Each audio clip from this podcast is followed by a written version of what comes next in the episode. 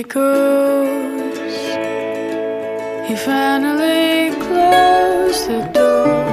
I'm fucking in this. That's good. What's the wrong thing? Oh, it's a winter tool.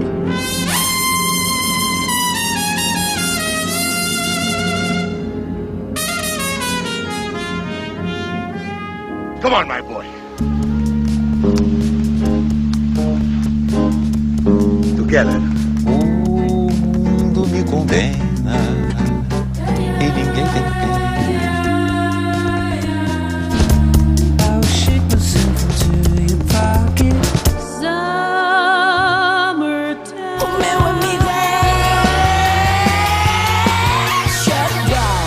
Boa noite. Nesta zona ribeirinha, o primeiro trabalho, epónimo, do meu convidado, Miguel Xavier.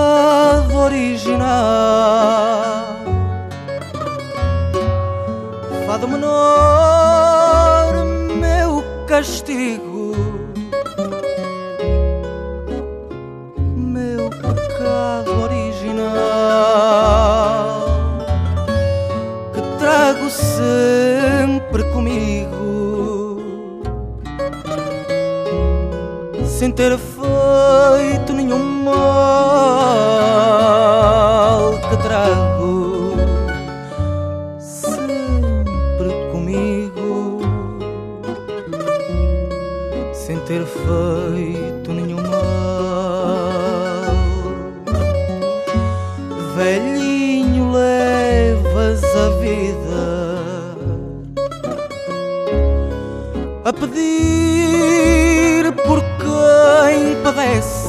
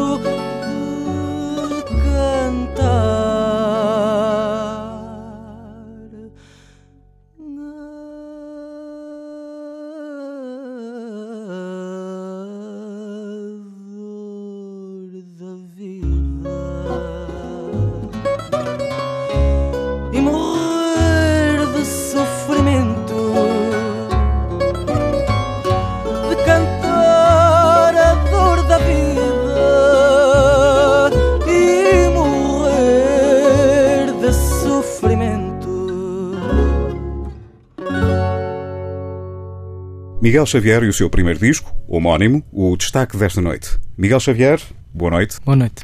Muito obrigado por estares aqui na TSA para nos dares conta deste teu primeiro registro. Já iremos falar deste disco em pormenor. Proponho conhecer o percurso que te trouxe até este CD. Miguel Xavier, como é que começou a tua ligação à música, em particular ao fado? Eu sei que a avó foi uma figura muito importante. Tudo começou na casa da minha avó. Minha avó era uma pessoa. Eu gostava muito dela e passava muito tempo na casa dela. Ela era uma pessoa muito moderna, digamos assim, pelo menos. Tu nasceste em Guimarães, não é? Eu nasci em E Guimarães. estamos a falar de de onde? Da, da cidade? De de Guimarães, mesmo do, do- praticamente do centro, sim. Depois é que mudas para Vila de Conde, é? Depois é que mudo para a Vila de Conde só aos fins de semana, onde já aí já comecei a cantar. Mas muito bem, voltemos então lá atrás. A história da tua avó. A tua avó é uma personalidade nuclear no que diz respeito à tua ligação à música. Sim, sim. Particularmente o fado. particularmente o fado. Ela ouvia muita música, desde Maria Callas, Frank Sinatra, Amália Rodrigues, Alfredo Marceneiro, e realmente aquilo que mais me interessava e aquilo que mais me emocionava era o fado. Não pelo significado das palavras, tal como eu não entendia a Maria Callas, entendia muito melhor a Amália Rodrigues, não é? Claro. Mas o significado das palavras no fado não era isso que, que me cativava, porque eu recordo-me bastante bem de pedir ao, hum, à minha avó que me explicasse muitas vezes o significado de certas palavras, porque eu realmente era muito pequeno. E a minha avó lá me. Eras muito pequeno, estamos a falar de que idade é que tu terias por esta altura? No regaço da tua avó? 5, 6. 5, 6 aninhos. Cinco, seis anos. Muito bem, Se começaste calhar cedo. até mais novo. 5, 6 anos, sim. Mas pronto, estavas preocupado em saber o que é que o fado podia transmitir, a interpretação do mesmo Sim, porque aquilo criava-me tanta, tanta curiosidade, aquilo despertava em mim tanta atenção. Ah, e depois ah, eu achava muito engraçado como é que vários fadistas a cantar a mesma música e com emoções totalmente diferentes e com estilos totalmente diferentes, aquilo criava muita curiosidade. E eu então perguntava muitas vezes à minha avó o significado das palavras que não entendia e ela lá me ia explicando. E com ela então é que cresceu esse amor e esse gosto pelo, pelo fado. Já cantarolavas, é isso? Já Imagino. cantarolava, porquê? Eh, Porque, eh, lá está, eu podia ouvir, podia gostar e podia não, não, não, não cantar, não é? Mas a minha avó cantava muito bem. E cantava. Ah, Exatamente, a minha avó cantava muito bem, muito bem fado, Vamos nomear a senhora tua avó. Maria de La Salette. Muito bem. E então a minha avó cantava e eu depois ia por, por trás dela, digamos assim, ah, e, e tentava imitar. E pedia-lhe muitas vezes: Ó oh, vovó, cante-me aquele fado, ou cante-me aquele.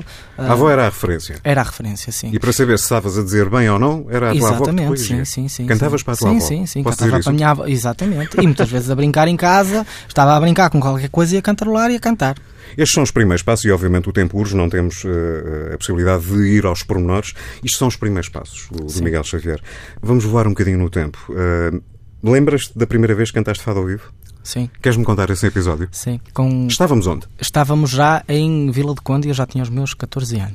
Nasceste em Guimarães, a tua família posteriormente muda-se para Vila de Conde, é isso? Passa a, a fazer férias em Vila de Conde. Passa a fazer férias em Vila de Exatamente, Conde. sim. Mas é aqui, em Vila de Conde, também que acontece este teu primeiro episódio? É, porque eu em Guimarães tive alguns apontamentos de, de, digamos, de fado, mas nada muito sério, porque não havia nada. Hoje em dia já há associações de fado em em Guimarães, já há fadistas em Guimarães, já há pessoas que, que, que vivem o fado em Guimarães de outra Já há forma. uma cena própria do fado em Exatamente. E realmente naquela altura não, não havia, ou pelo menos eu não, eu não conhecia. Os meus pais passam a fazer férias em Vila do Conde. Num jantar de amigos, alguém pega numa guitarra e começa a, a cantar músicas. E eu, com e, talvez muita lata, pedi para cantar um fado. Os meus pais ficaram muito admirados, porque os É meus preciso pais um bocadinho também dessa Sim, panache, sim. não é? Essa Os meus pais sabiam que eu cantava, mas nunca, nunca pensaram que eu queria cantar ali, naquele grupo de, de amigos deles, não é? Estavam lá duas senhoras que gostaram muito de me ouvir cantar e que por acaso frequentavam uma casa de fado vadio em Vila de Conde. E onde pediram aos meus pais para me levar lá a essa casa de fado vadio onde eu fui. Eras o petisco que queria mesmo. Estavas, eu quero ir cantar. Sim, também. quero, quero experimentar, quero ver como é que é. Eu gostava muito de, de- de- de experimentar pelo menos uma vez a cantar com guitarra e com, com viola. Até aí era só com, com, com viola ou então a imitar aquilo que, que eu via em casa à capela, não é? É chegado então o momento. Vais cantar acompanhado à viola e à guitarra. E à guitarra. Por quem? Por Lembra? quem? Pelo Amável Carneiro na guitarra portuguesa, penso eu. E na, na viola era o José Saraiva, que tinha um grupo de fado em Vila de Conde, fundado em Vila de Conde, mas que atuava principalmente na parte norte do país, Muito e onde bem. tinha um rol enorme de, de fadistas. Sim. E ele gostou muito de me ouvir cantar e pediu, pediu-me a mim para levar lá ao meu pai para lhe pedir autorização para eu fazer parte desse grupo de fados. Esse senhor já tinha ouvido. E esse senhor tocou para mim pela primeira vez, na primeira vez em que eu fui a essa casa de fado vadio em Vila do Conde. Ainda tens a imagem do primeiro fado que cantaste? Tenho. Era a fado da lenda das algas, que era um fado que a minha avó cantava muito e eu pedia muito para ela, para ela cantar e eu gostava mu- muito daquele fado. Foi em Vila de Conde que conheceste alguém que tem sido um precioso incentivador na tua carreira. Sim. Eu quero introduzir aqui um nome que vai ser muito importante ao longo desta entrevista, o Miguel Amaral. Sim, e foi através do José Saraiva que eu, que eu vim a conhecer o Miguel Amaral. Isto é tudo um, digamos, um comboio de, de- de acontecimentos.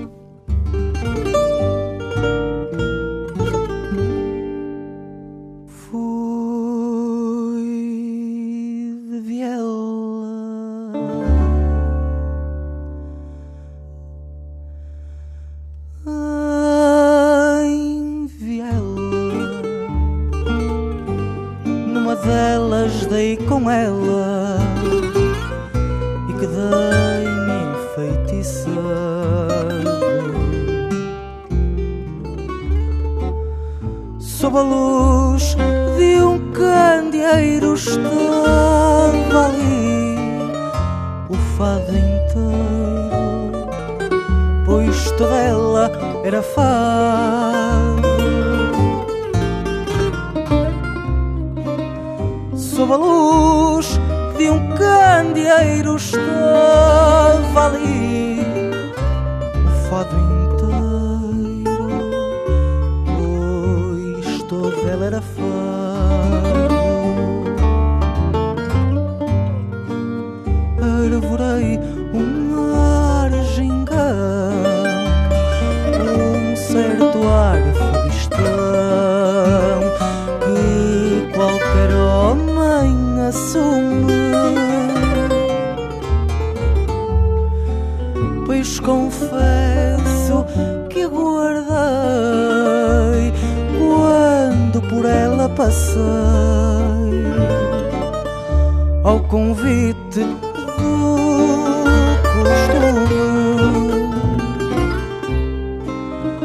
confesso que aguardei quando por ela passei ao convite do costume. Em vez disso, no entanto, no seu rosto só vi pranto, só vi desgosto e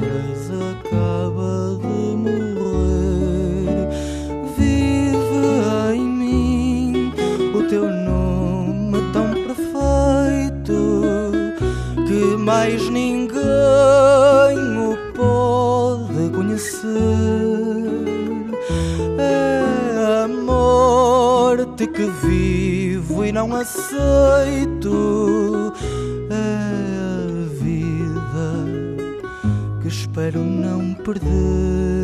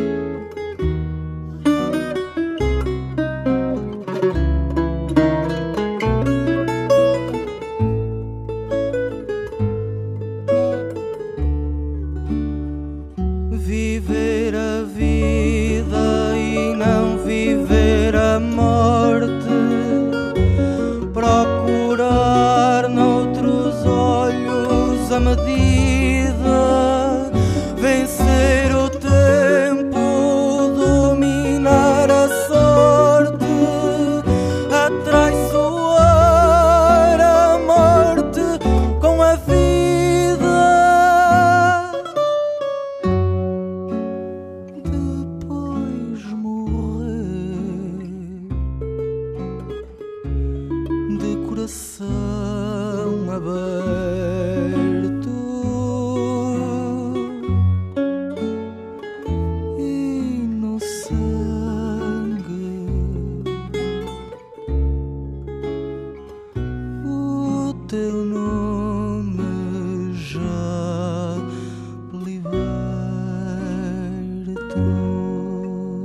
quintas-feiras, a zona é Ribeirinha. Na mesa das conversas, o registro estreia de Miguel Xavier, o meu convidado desta noite.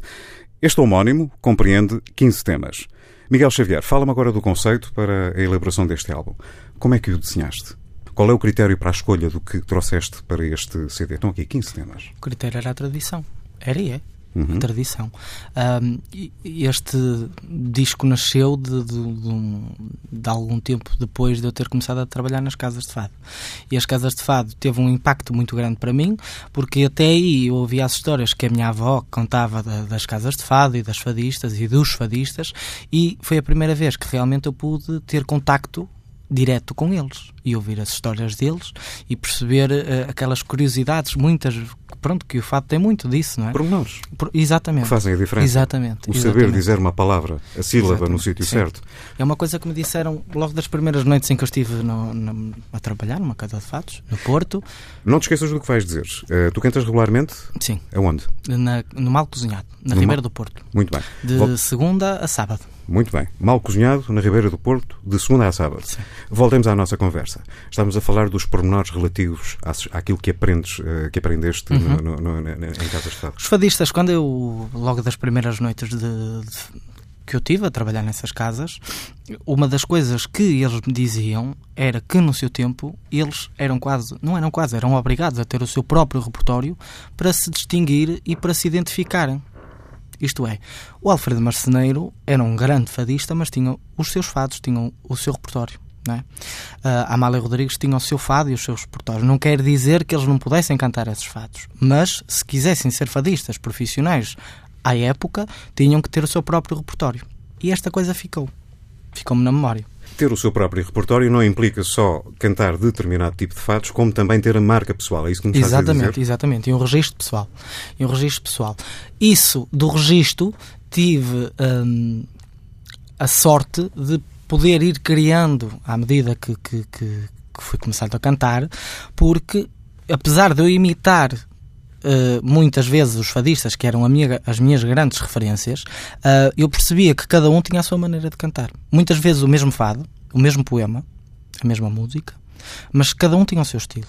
E eu também gostava de ter criado, gostava de criar um estilo para mim. Então, essa parte eu fui trabalhando eh, sozinho à medida que, que fui começando a, a conhecer mais o fado. E foi uma das condicionantes importantes para a elaboração deste disco. E foi Voltamos então ao exatamente- cerne da, da questão. exatamente- Como é que exatamente- A tua exatamente. preocupação era A minha preocupação era fazer um disco de fado, um disco de fado tradicional, ah, e não só, mas que fosse o meu próprio repertório e que fosse o meu cunho pessoal.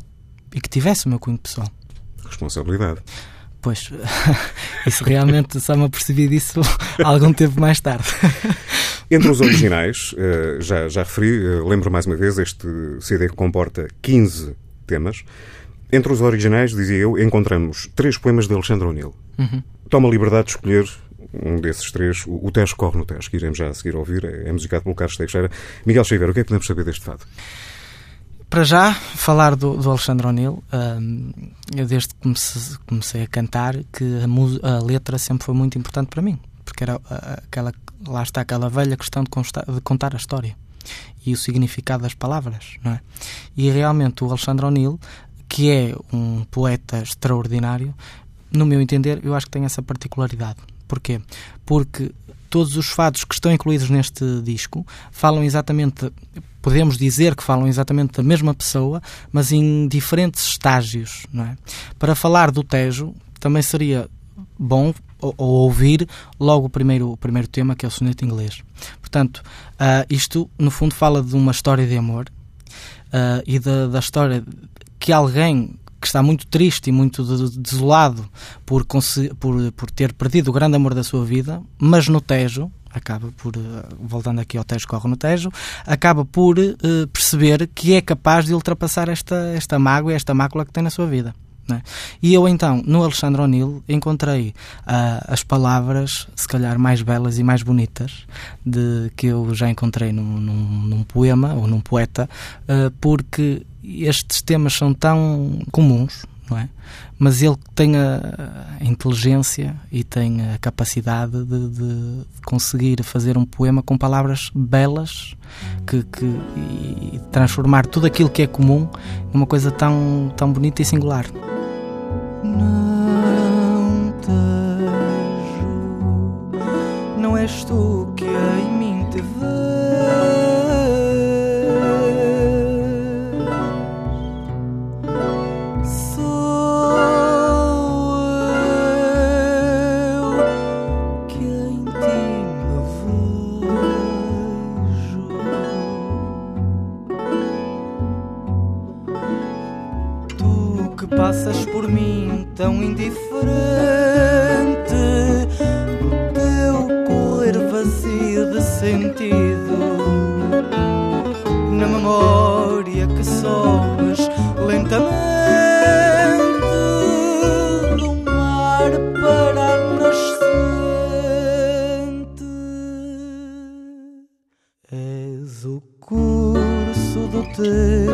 já vivido, por isso à tua beira se demora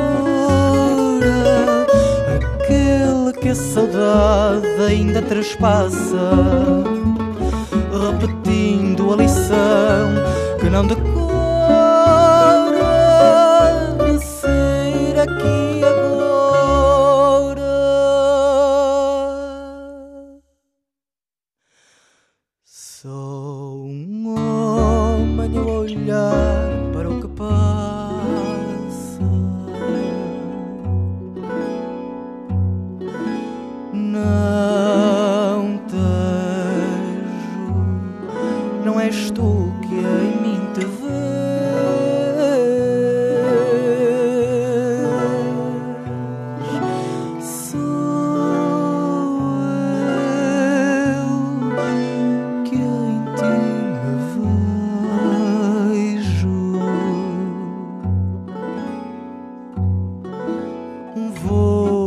Desferido é uma gaivota,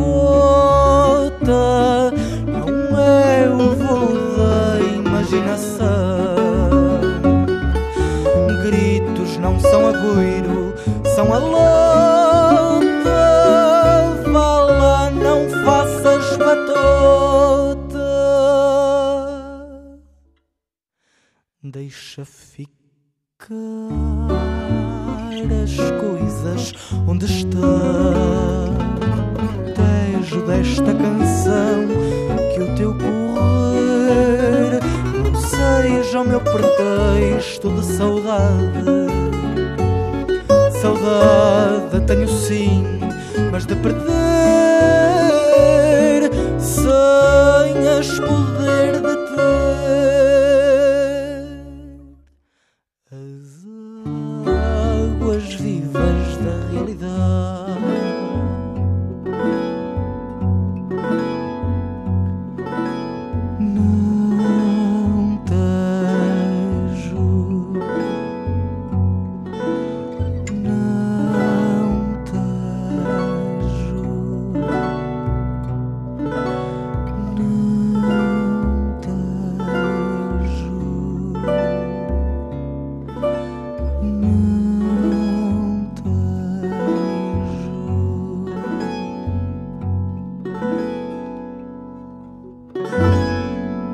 Estou à conversa com Miguel Xavier, tendo como mote o epónimo de estreia. Miguel Xavier, não resisto a falar da foto de capa. Aparece aqui a meio corpo, por trás de um vidro. O que é que invoca esta fotografia? Transparência? Verdade? Transparência, verdade.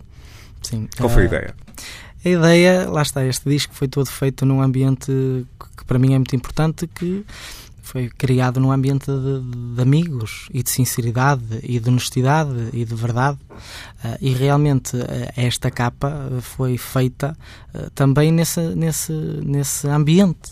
Tem essa simbologia, não é? Sim. É verdade. Sim, O- sim. Mesmo à transparência, o que se Sim, vê é o que se recebe? sim, sim, sim. É isso? E apesar, depois, depois tem essa, essa, essa, esse significado todo, porque eu tenho um espelho ou um vidro embaciado, não é? Muito sujo à minha frente, mas por trás quem está sou eu. Quem é o fotógrafo? Ana Marques. Muito bem. Traga a Alice mais um dos temas deste disco, Graças de Lisboa, música de Mário Lajinha. Isto é um poema que estava num livro de, de uma coletânea de poetas populares na casa do Miguel Amaral. E à medida que nós fomos construindo este, este disco, o Miguel ia-me apresentando os poemas, ia-me apresentando as músicas, e eu ia, ia selecionando aquilo que eh, eu gostava de gravar ou não. Deixa-me só fazer aqui um à parte, estamos a falar de Miguel Amaral, o produtor, Produtor musical E? e, e guitarrista Muito deste, deste disco. o seu a seu dono. Exatamente. Muito bem. E então, abrimos, ele abriu o livro, eu li o poema, e apesar, e o que eu achei muito engraçado na altura, é que apesar de ser um poeta popular antigo, já falecido, o tema do, do- deste poema era muito engraçado porque, e extremamente contemporâneo, porque é a história de alguém que presencia terceiros, pessoas, não é? Que saem de uma noite de, numa discoteca, numa noite de farra, e se encontram numa rua ou numa avenida com aquelas pessoas que se levantam à mesma hora em que eles estão a ir para casa para ir trabalhar. Pessoas em ciclos diferentes. Exatamente. O poema que estamos a falar é do António, do António Vilar Sim, da Costa. e depois a ironia que eu encontrei nesse poema foi muito engraçada, porque há partes em, eh, que- em que diz: ao fim de dar vida ao mundo, vai gente para a vida má. Há gente que vem da boa vida e os outros vão para a vida má, mas esses é que vão dar o, o, o significado ao mundo e fazer o mundo girar. E curiosamente tem ali um ponto de encontro. Tem ali um Em ponto de sentidos encontro. diferentes. Exatamente. Ouçamos.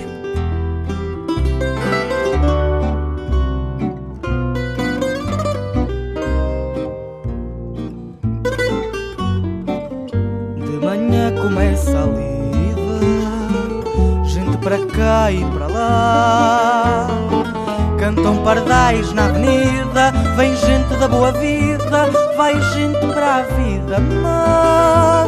Cantam pardais na avenida, vem gente da boa vida, vai gente para a vida má.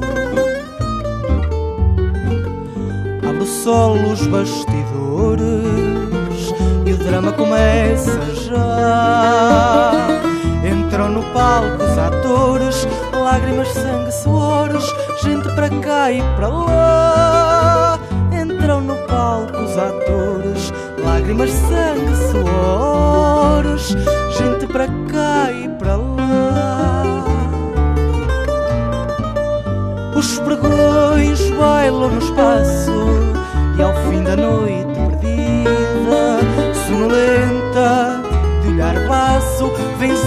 cansaço, vem gente da boa vida, sonolenta, de olhar baço, vencida pelo cansaço.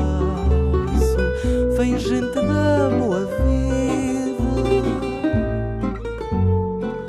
E num contraste profundo da sorte que Deus nos dá, com um sorriso jucundo, a fim de dar vida ao mundo, gente para a vida má. Com um sorriso jucundo, a fim de dar vida ao mundo, vai gente para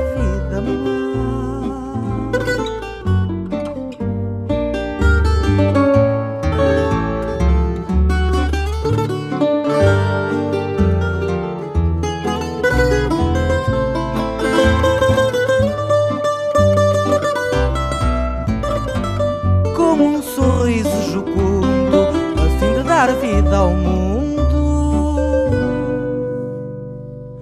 Vai gente para a vida má. Miguel Xavier e o seu registro primeiro, o pano de fundo desta zona ribeirinha. Vamos agora conhecer os músicos que te acompanham. São eles? Então, na guitarra portuguesa, o Miguel Amaral, E produtor? e produtor. Na viola, que também é autor de, de- de vários temas. Na viola é o André Teixeira, que também é autor de, de um tema. E no contrabaixo, o Filipe Teixeira, também é autor. Estes são habitualmente músicos que trabalham contigo? Sim.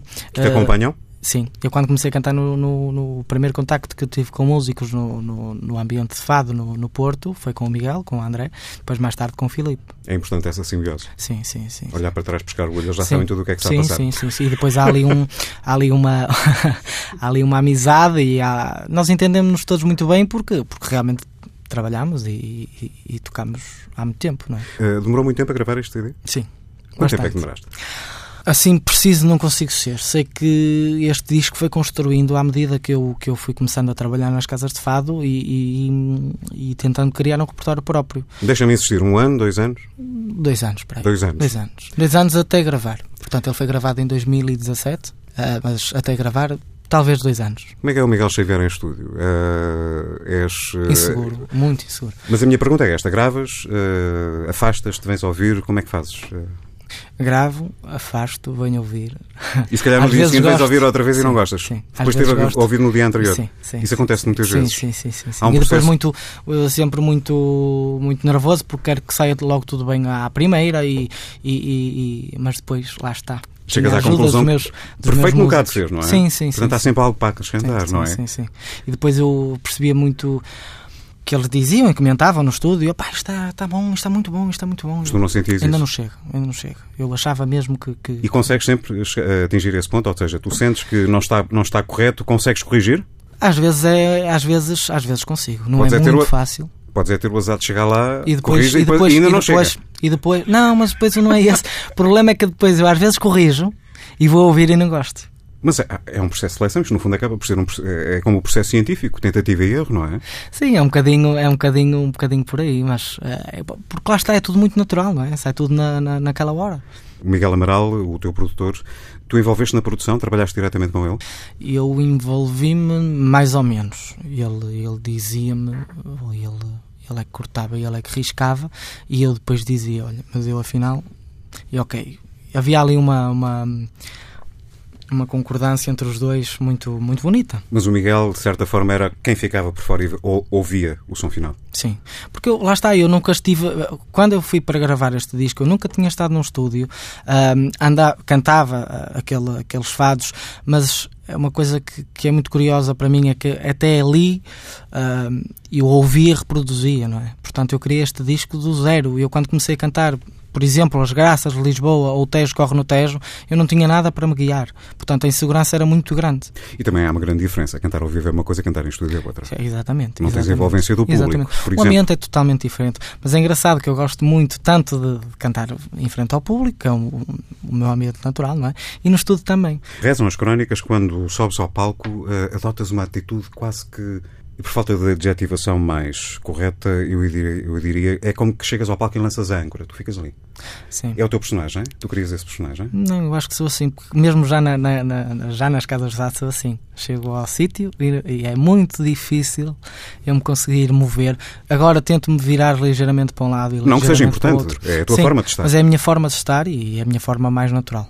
Neste lugar tão nosso que é o fado, Quais são as tuas referências? As minhas grandes referências ah, é o António Rocha, o Manuel de Almeida, o Alcindo Carvalho, o Fernando Farinha e agora da nova geração, o Ricardo Ribeiro e o Camané. Camané que prefacia o Sim. teu CD, Sim, o Ricardo Paz. sim, Isto é um exatamente. privilégio. É exatamente um privilégio. Foi tudo uma questão de. Foi tudo sorte. A sorte também é feita por quem merece. Miguel Xavier, para onde leva o teu fado?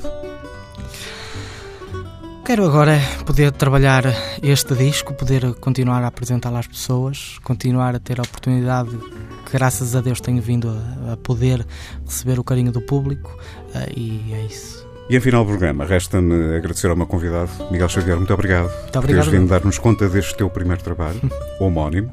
E estamos de saída. A Zona Ribeirinha pode sempre ser ouvida em tsf.pt. Uma boa noite e até para a semana. Disse-te Deus, não me lembro em que dia de setembro, só sei que era madrugada.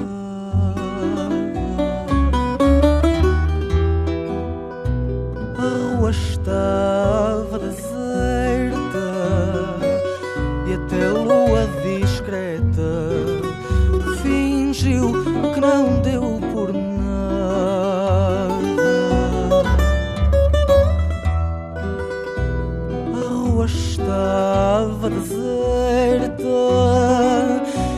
a lua discreta fingiu que não deu por nada.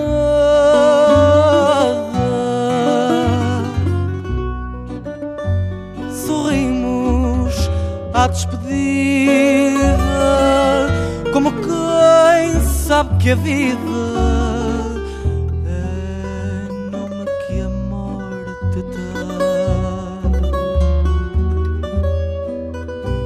Nunca mais nos encontramos e nunca mais perguntamos um pelo outro ninguém.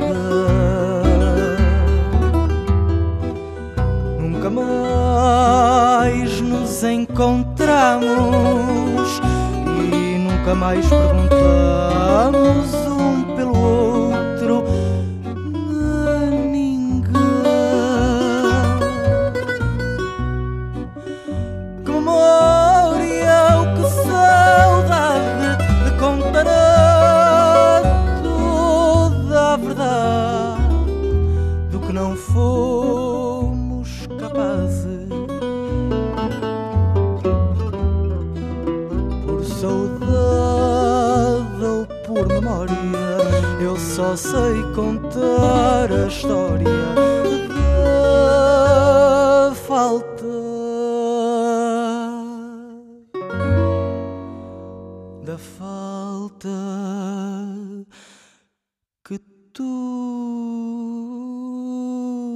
me fazes.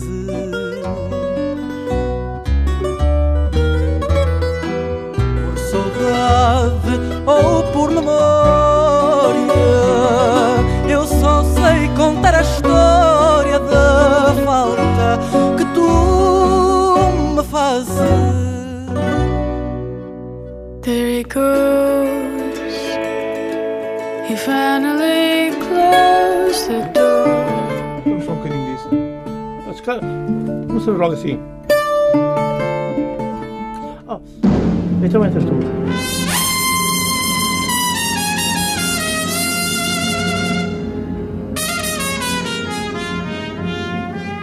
Come on, my boy. Together. O mundo me condena